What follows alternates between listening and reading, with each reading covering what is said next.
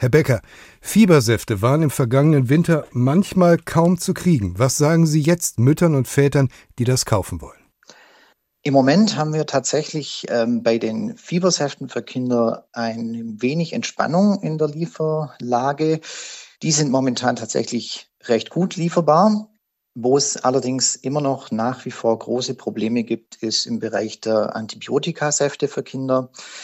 Da hat sich leider keine substanzielle Verbesserung ergeben gegenüber dem letzten Jahr und die Versorgungslage ist da nach wie vor kritisch. Was bedeutet kritisch? Ist überhaupt nicht zu kriegen? Das Bundesinstitut spricht von Penicillin und Amoxicillin, also zwei sehr weit verbreiteten Wirkstoffen, die nicht lieferbar sind. Also es ist tatsächlich nicht gar nichts zu kriegen, aber gerade im Bereich der Antibiotika kommt es halt ganz stark darauf an, auch das richtige Antibiotikum zu kriegen.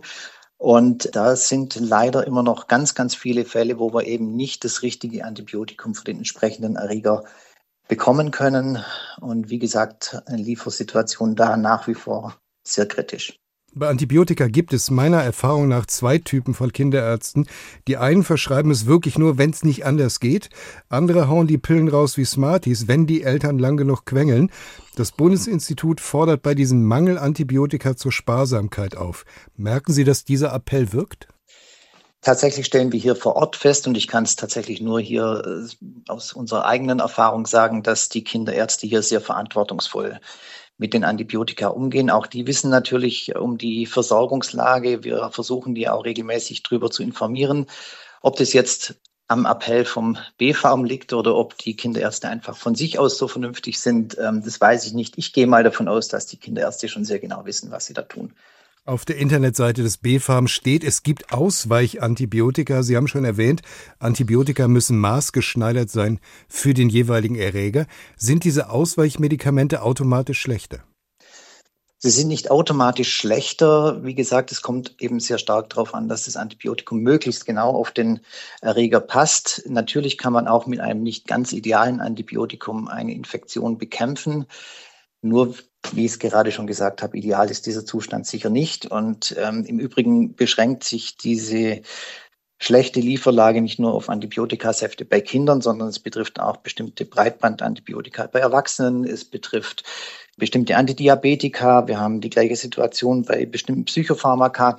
Also wie das BfArM zu der Ansicht kommt, dass sich die Lage da substanziell entspannt hat, das können wir nicht ganz nachvollziehen.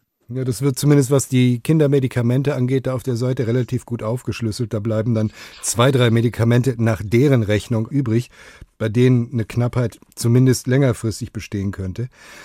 Gesundheitsminister Lauterbach hat ja vergangenes Jahr ermöglicht, dass die Kassen höhere Preise für wichtige Arzneimittel erstatten. So wollte er die Produktion steigern. Jetzt sind mehr Medikamente verfügbar, zumindest in vielen Bereichen. Hat da also das Prinzip mehr Geld, mehr Pillen funktioniert? Zumindest ist es denkbar, ähm, denn natürlich sind pharmazeutische Unternehmen marktwirtschaftlich orientiert und ähm, können natürlich zu besseren Preisen mehr produzieren, können leichter produzieren und vor allem bleibt die Ware dann vielleicht in Deutschland, die sonst irgendwo ins Ausland gegangen wäre. Insofern ja, das könnte eine Verbesserung gewesen sein.